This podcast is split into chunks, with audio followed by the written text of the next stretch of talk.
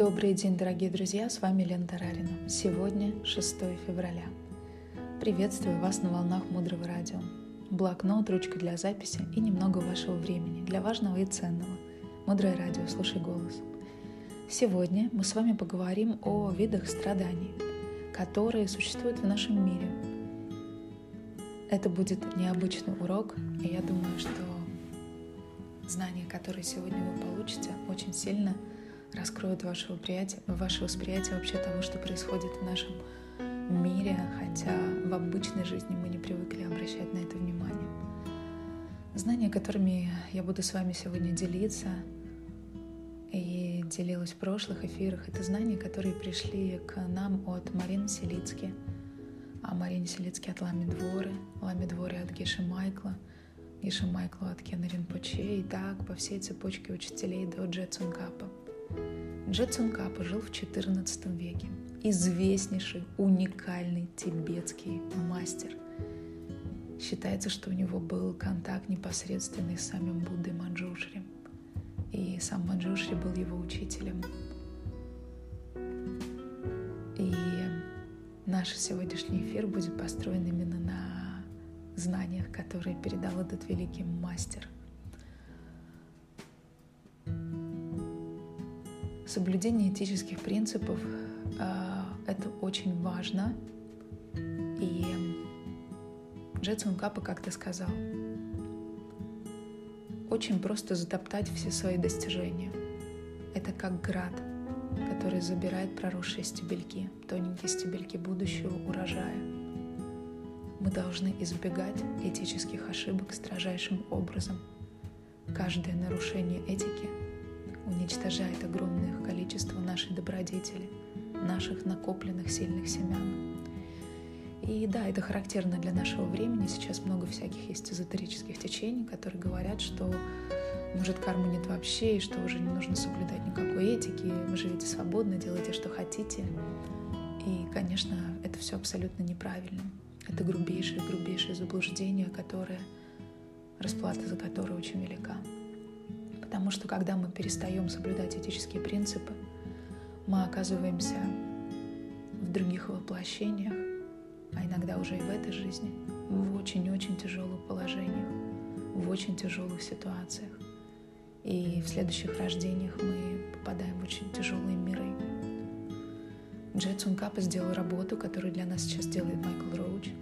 Он начал вычитывать тексты, находить огромное количество ошибок — и исправлять для того, чтобы до нас дошло чистое знание, чистая мудрость.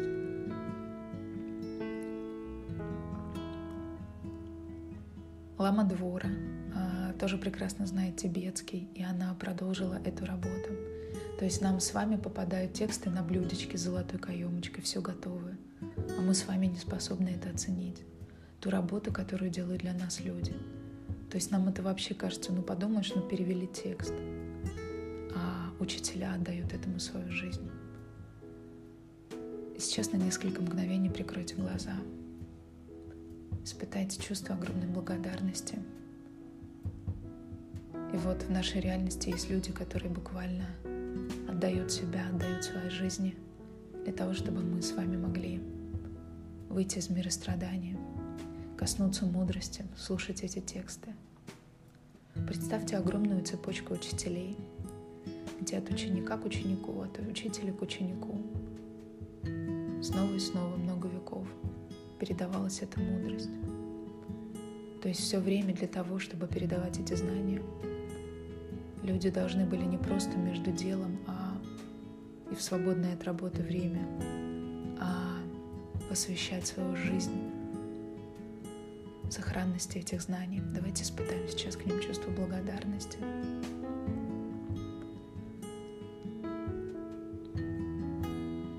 Открывайте глаза. Почувствуйте, что вы сейчас установили контакт. И до вас доходит эта энергия благословения всей цепочки учителей.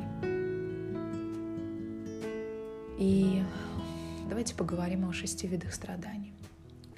Первый вид страдания в том, что нет определенности. То есть мы не знаем, что произойдет завтра и даже через пять минут. Второй вид страдания, что нет удовлетворенности. Что мы все время испытываем чувство неудовлетворенности. Третий вид страданий, что нам все время приходится сбрасывать наши тела, то есть умирать. Мы вновь и вновь вынуждены умирать. Четвертый вид страданий, что мы вновь и вновь вынуждены рождаться. Пятый вид страданий. Все изобилие высокого состояния приходит к более низкому состоянию. Все идет на убыль в нашей жизни. Из более высокого положения все переходит в более низкое. Как мы с этим страданием встречаемся? Мы получаем что-то, и вот мы думаем, все, теперь я всегда буду это иметь, я всегда буду этому радоваться. А потом выясняется, что мы теряем это.